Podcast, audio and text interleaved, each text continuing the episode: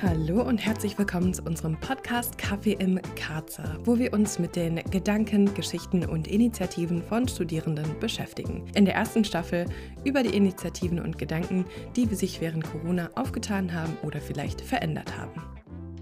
Heute haben wir auch eine super interessante Folge und wir haben natürlich wieder einen Gast da und ich lasse dich einfach mal dich selbst vorstellen. Wer bist du so? Was machst du so? Also, hallo an alle. Ich bin Saskia. Ich studiere Medizin mittlerweile im zwölften Semester in Heidelberg und viel mehr gibt es jetzt noch nicht zu sagen, glaube ich. Wir kommen dann im Lauf noch auf andere Dinge zu sprechen. Ja, das denke ich auch. Ich frage ganz am Anfang ähm, zwei bestimmte Fragen. Und zwar das eine ist, ob du einen Fun Fact über dich dabei hast für unsere Zuhörer. Ich hatte tatsächlich eine Auswahl von vier Fun Facts und konnte mich nicht entscheiden.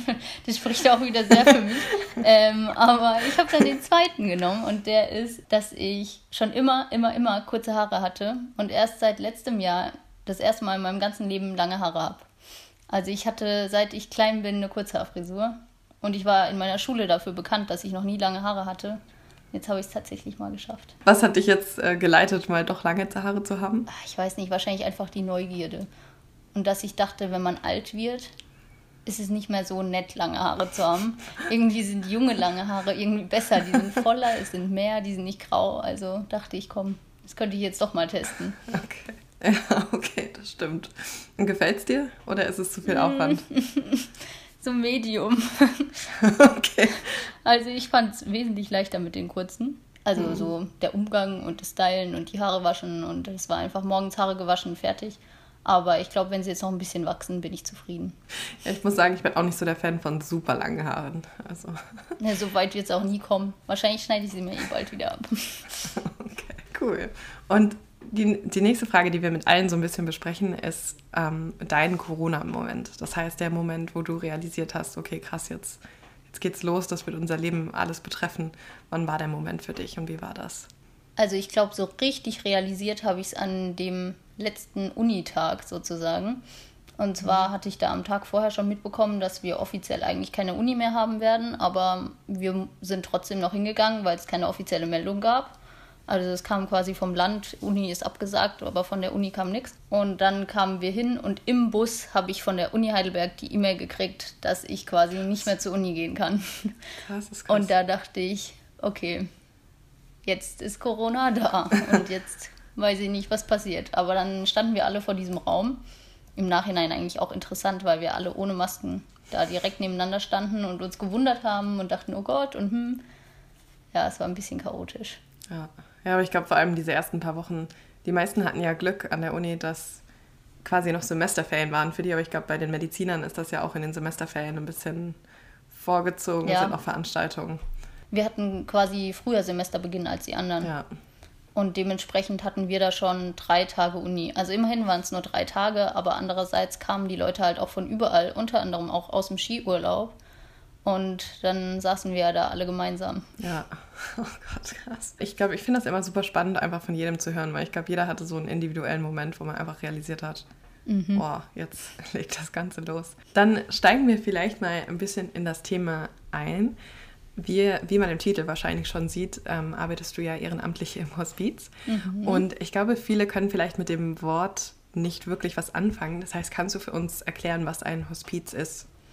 Also ein Hospiz generell so im Sprachgebrauch benutzt es, glaube ich, fast jeder als den Ort, an dem Menschen stationär liegen, um zu sterben, sage ich mal so. Also an ihrem Lebensende. Im Endeffekt ist aber mit Hospiz eigentlich alles gemeint, was mit Sterben und Betreuen von Sterbenden und Kranken zu tun hat. Also es geht da nicht nur um diese stationäre Einrichtung zum Sterben, das klingt immer mhm. so hart, aber so ist es ja im Prinzip. Sondern es geht auch um die Palliativstation. Es gibt auch ambulante Hospizdienste. Es gibt so ein SAPV. Das ist ein bisschen professioneller, interdisziplinär aufgezogen. Da gehen quasi Pflegende und Ärzte direkt zu den Patienten und versorgen die zu Hause, dass die zu Hause mhm. versorgt werden können. Das ist quasi das Pendant zur Palliativstation zu Hause. Ja, und das gehört alles so ein bisschen zum Hospizgedanken dazu. Ich selber bin aber tatsächlich in der ambulanten ähm, Sterbebegleitung, also beim ambulanten Hospizdienst. Das heißt, in so, einem, in so einer Einrichtung Hospiz war ich nur bei der Ausbildung. Da bin ich mhm. jetzt gar nicht mehr. Und wie sieht das ambulant aus? Ähm, das ist ein Verein. Das läuft alles immer meist ehrenamtlich und über Spenden. Also da ist echt nicht viel mit Trägerschaften oder so. Das ist ein Verein und der hat relativ viele ehrenamtliche Mitglieder und wir gehen raus zu den Patienten und betreuen die sozusagen. Man kann dann da anrufen, das ist so ein Flyer, der liegt auch im Krankenhaus aus und dann geht da eine Koordinatorin zu den Menschen und teilt dann je nach Mensch einen passenden Begleiter dazu. Gibt es denn so eine Art, also das gibt es ja oft bei, vor allem bei so sehr schwierigen Themen wie zum Beispiel Sterben und Tod, gibt es ja meistens so eine Art Philosophie hinter der Arbeit oder was Sterbebegleitung eigentlich heißt oder wie man das Ganze angeht oder auch diese Wörter wie dieser Patient ist austherapiert, ähm, dass es irgendwie so eine Art Philosophie hinter diesen Dingen gibt oder Aufklärarbeit. Also ich glaube, es gibt bestimmt ja auf irgendeiner Website oder so so ganz offizielle Statements dazu. Aber ich glaube, was man immer sagen kann, ist, dass bei der Hospizarbeit ganz wichtig ist, dass es um den Menschen geht, dem es schlecht geht. Also egal was ist, wir wollen das, also wir wollen bewirken, dass es ihm besser mhm. geht. Und in dem Falle hat es nicht mehr mit, nichts mehr mit Heilen zu tun. Also dadurch, dass ich Medizin studiere, denkt man natürlich immer, ja, ich will Menschen helfen und da ich heile ihn von seiner Krankheit. Aber bei dem ganzen Hospizgedanken geht es nicht mehr darum, den zu heilen, sondern ihm eigentlich die bestmöglichste Lebensqualität zu ermöglichen, die er mhm. haben kann. Was halt beim Hospiz auch immer dazu gehört, ist, die, äh, sind die Angehörigen und irgendwelche Nahestehenden. Mhm. Also man guckt halt auch nach dem Umfeld und guckt, dass, da, dass man da so viel tun kann, wie es geht und dass man da unterstützend sein mhm. kann. Okay. Wie, wie bist du darauf gekommen eigentlich? Hm. Ist eigentlich eine lustige Geschichte. Eine Bekannte von meiner Tante äh, ist schon immer auf einer Intensivstation und die kennt mich auch schon seit ich ganz klein bin. Und die meinte eines Tages so, ah Saskia, du studierst doch Medizin, willst du nicht bei uns im Hospizdienst mitmachen? Und ich so, hm, ja, an sich, warum nicht? Also, ich denke schon über das Sterben nach, seit ich sehr klein bin, was wahrscheinlich nicht so normal ist, aber habe ich mir schon immer Gedanken gemacht und helfen wollte ich Menschen auch schon immer und dann habe ich tatsächlich einfach die Ausbildung angefangen. Inwiefern hast du schon so lange darüber nachgedacht, über Sterben? Ach, ich weiß nicht manchmal, wenn ich, also äh, ich konnte als Kind oft nicht einschlafen. Ich weiß nicht, so ab der dritten Klasse oder so. Und dann lag ich da und habe überlegt, was passiert, wenn man stirbt, ob es einen Himmel gibt, ob es keinen mhm. Himmel gibt, was eigentlich das Nichts ist und was passieren würde, wenn meine Eltern sterben. Ich glaube, den Gedanken hat irgendwie jedes Kind und das ist ganz furchtbar. Mhm. Aber ich hatte irgendwie schon immer so einen offenen Umgang auch daheim mit Sterben. Okay. Dann hilft dir das wahrscheinlich auch ein bisschen mit der Arbeit in dem Umfeld. Ja, definitiv. Wie ist das für dich? Also einerseits ist es natürlich furchtbar traurig. Also ich würde lügen, wenn ich sagen würde, das ist nicht furchtbar, weil man sieht halt einfach auch viele Menschen, denen es richtig schlecht geht. Und ich glaube, Sterben ist immer nicht schön. Aber andererseits ist es umso schöner, wenn man es den Leuten ein bisschen einfacher machen kann oder wenn man bewirken kann, dass es den Leuten ein hm. bisschen besser geht. Weil das ist also das Maximum, was man in dem Moment noch tun kann. Und ich finde, das ist so schön, das zu sehen, dass man tatsächlich noch was tun kann. Weil man denkt immer, ja, okay, dieser Mensch stirbt jetzt, kann ich ja nichts mehr machen. Aber im Prinzip kann man viel mehr bewirken, weil man einfach, wenn man ihm ein bisschen besseres Gefühl macht, weil es den Menschen so gut tut und die so dankbar sind, das ist echt eigentlich nett. Mhm. Was sind denn zum Beispiel die Sachen, die du dort machst? Also effektiv sieht es so aus, dass man einfach da sein soll. Das kann mhm. komplett unterschiedliche Formen annehmen. Also es gibt Menschen, die wollen, dass man ihnen beim Bügeln hilft, weil sie das nicht mehr können und weil sie aber unbedingt jetzt was bügeln wollen. Manchmal kann es auch sein, dass man den Angehörigen hilft, also dass man quasi sagt, man bleibt bei dem sterbenden Patienten oder Menschen, man sagt nicht Patient beim Hospizdienst, okay. ähm, dass man einfach bei ihm ist, während quasi zum Beispiel die Frau einkaufen geht. Oder mhm. man übernimmt das Einkaufen für die Frau oder, man, oder für den Mann oder man ist einfach da. Also egal was es ist, man ist da. Mhm. Man geht mit denen vielleicht noch spazieren, man liest denen was vor, man sitzt einfach nur da und sitzt da, während sie weinen oder so. Also es ist echt komplett unterschiedlich bei verschiedenen Menschen. Wahnsinn, das muss auch ein ziemlich, ähm, ich weiß nicht, da muss man viel bei lernen wahrscheinlich oder viel mitnehmen fürs Leben, kann ich ja, mir vorstellen. Definitiv. Also was ich ganz schlimm finde oder fand, war zu lernen, dass man nicht immer was sagen muss. Mhm. Weil ich bin so ein Mensch, ich konnte noch nie gut mit Schweigen umgehen. Also in der Konversation, wenn dann jemand still ist, dann dachte ich immer, hm, irgendwie muss, ich habe den Drang, was zu sagen. Aber das ist da ganz extrem. Man muss nicht immer was sagen. Mhm. Also manchmal ist es auch eine Aussage, wenn man nichts sagt.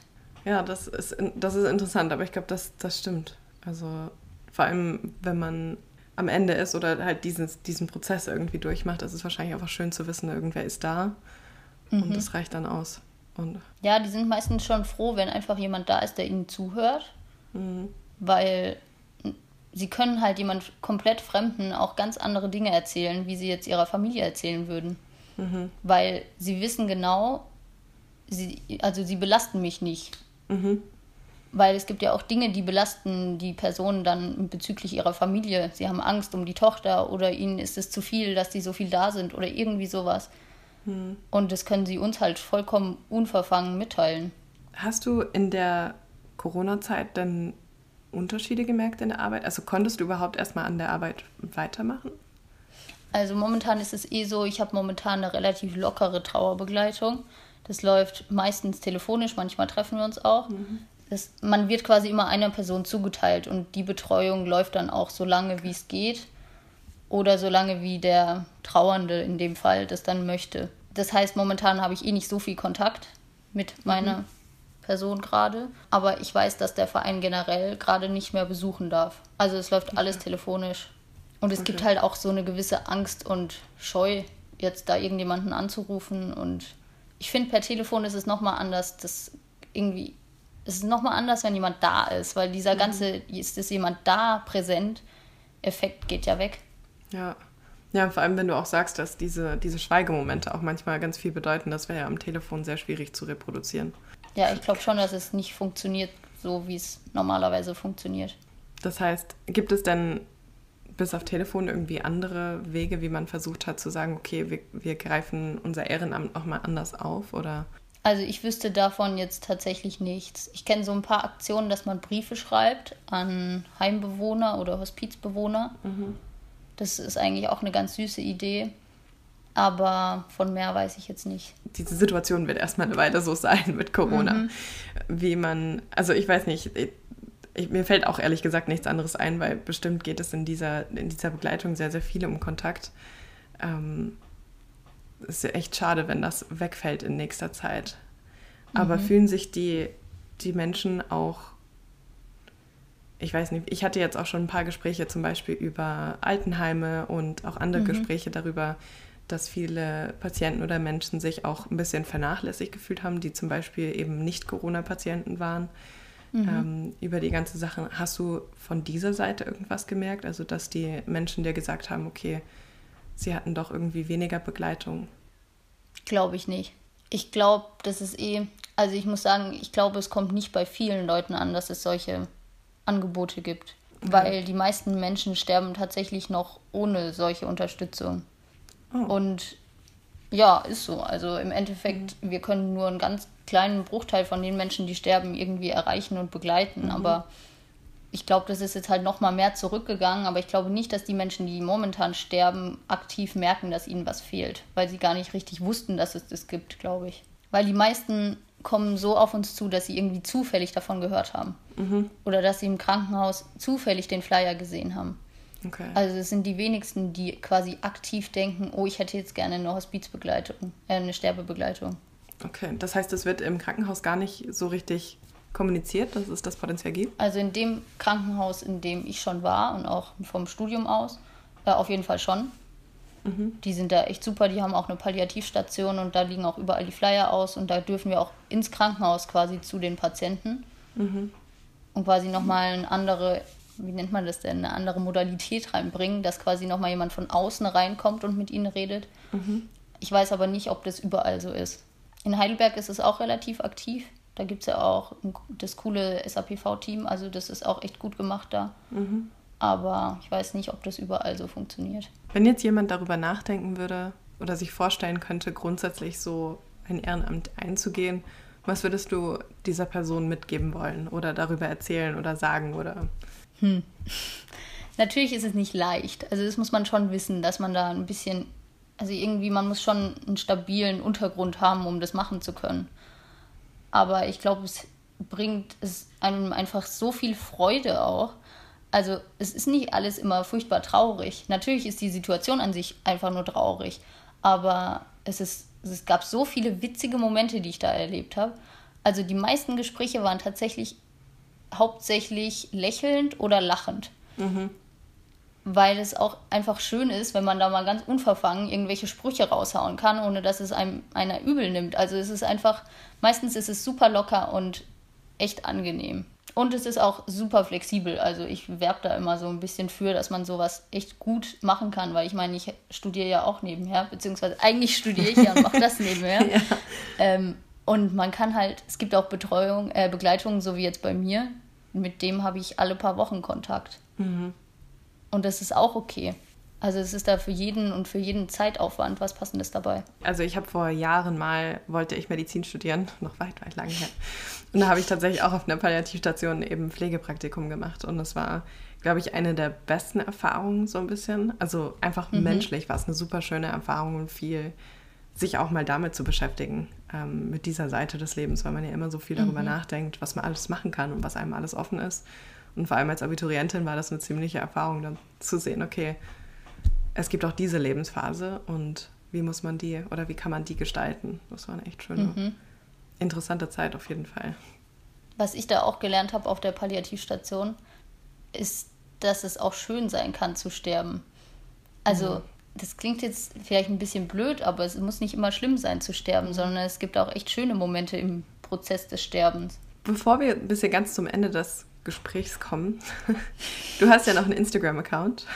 Mhm, ähm, ich. Wo du ein bisschen über das Medizinstudium erzählst, magst du noch ein bisschen darüber erzählen und das weitergeben, damit wir das in die Show Notes packen können?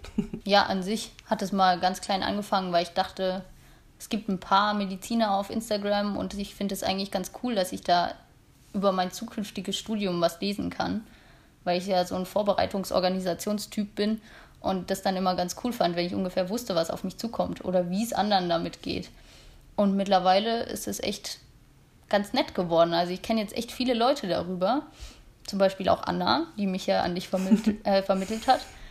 Und es ist einfach super schön zu sehen, dass fast alle da dieselben Probleme haben, mhm. dass jeder irgendwann durch eine Klausur durchfällt, dass immer irgendwie was schiefgehen kann und dass es letzten Endes doch irgendwie auch immer klappt. Also irgendwie findet man immer einen Weg und es ist eigentlich echt goldig da zu sehen. Ja, ich finde es auch super interessant, den zu verfolgen. Also seit Anna natürlich dich hier im Podcast vorgeschlagen habe, habe ich dem das auch ein bisschen verfolgt. Und auch wenn ich Medizin nicht studiere und das auch nicht mehr vorhabe. Ähm, ich finde es einfach super interessant, auch einen Einblick in anderen Studentenalltage zu haben. Einfach wie das. Ja, voll. Es kann so unterschiedlich sein in den unterschiedlichsten Studiengängen. Also fand ich, finde ich eine super Sache. Also falls Zuhörer Interesse daran haben, schaut auf jeden ja, Fall mal vorbei. Ist, also es ist nicht so, dass ich nur über Medizin rede. Ganz oft kommt da irgendein Gedankensalat dabei rum, der mir halt gerade eingefallen ist, aber das ist dann halt auch so. Also ich meine, ja. das ist ja mein Instagram-Account und nicht der von meinem Studiengang. Von daher ist das ja. auch okay so. Ja, und ich finde, das macht das auch einfach aus. Also, ich meine, es ist natürlich schön, immer auf Webseiten offizielle Informationen zu bekommen, aber auch einfach diesen persönlichen Touch zu haben von der Person, die man verfolgen kann, mit der man ja, sich vielleicht stimmt. ein bisschen identifizieren kann oder halt auch nicht. Ich finde, das ist, macht das eigentlich total aus. Also macht es immer viel persönlicher. Möchtest du noch irgendwelche abschließenden Worte weitergeben oder irgendetwas sagen? Ja, genau, dass es wichtig ist, dass man über Sterben redet. Und dass man auch in jungen Jahren schon drüber reden kann. Weil ja. nur weil man drüber redet, stirbt man nicht früher. also manchmal habe ich das Gefühl, es wirkt so, als würden Leute nicht drüber reden wollen, weil sie dann denken, sie sterben, aber so ist es nicht. Ja. Also so funktioniert es nun mal nicht. Und ich rufe immer dazu auf, Patientenverfügungen zu schreiben. Das kann man mal hier so in die Runde werfen. dass sich da durchaus Leute miteinander auseinandersetzen dürfen. Ein schönes Abschlusswort, finde ich. ja, ist ein bisschen plakativ, aber gut. Nein, aber es ist wichtig, es sind die wichtigen Fakten. Also, ja. Vielen Dank auf jeden Fall, Saskia, dass du heute da warst dass du. Ja, danke dir. Ja, gerne. Ich finde es einfach, ich finde diesen Podcast so toll, weil ich einfach so viele Geschichten erleben darf und es ist einfach so cool, dass ich die Interviews machen darf. Das ist schon immer eine schöne Sache. Ja, also vielen lieben Dank an dich. Und Dankeschön. Ihr Instagram-Account ist in den Show Notes verlinkt. Das heißt, ihr könnt das unten hoffentlich anklicken, zumindest wenn ihr es auf Spotify anhört gerade. Dann bis bald. Von unserer Seite aus ein riesiges Dankeschön fürs Zuhören. Es macht uns unheimlich viel Freude, diese Podcast-Folgen zu produzieren und wir hoffen, dass ihr auch genauso viel Freude daran habt, sie zu hören. Egal, welche Plattform ihr verwendet, bitte vergesst nicht, uns gut zu bewerten, so gut wie möglich, vielleicht sogar mit fünf Sternen. Das ist unheimlich hilfreich für uns und in der Weiterverbreitung dieser Geschichten. Dann vielen lieben Dank. Wir freuen uns auf nächsten Mittwoch und sehen uns dann für die nächste Folge Kaffee im Karzer.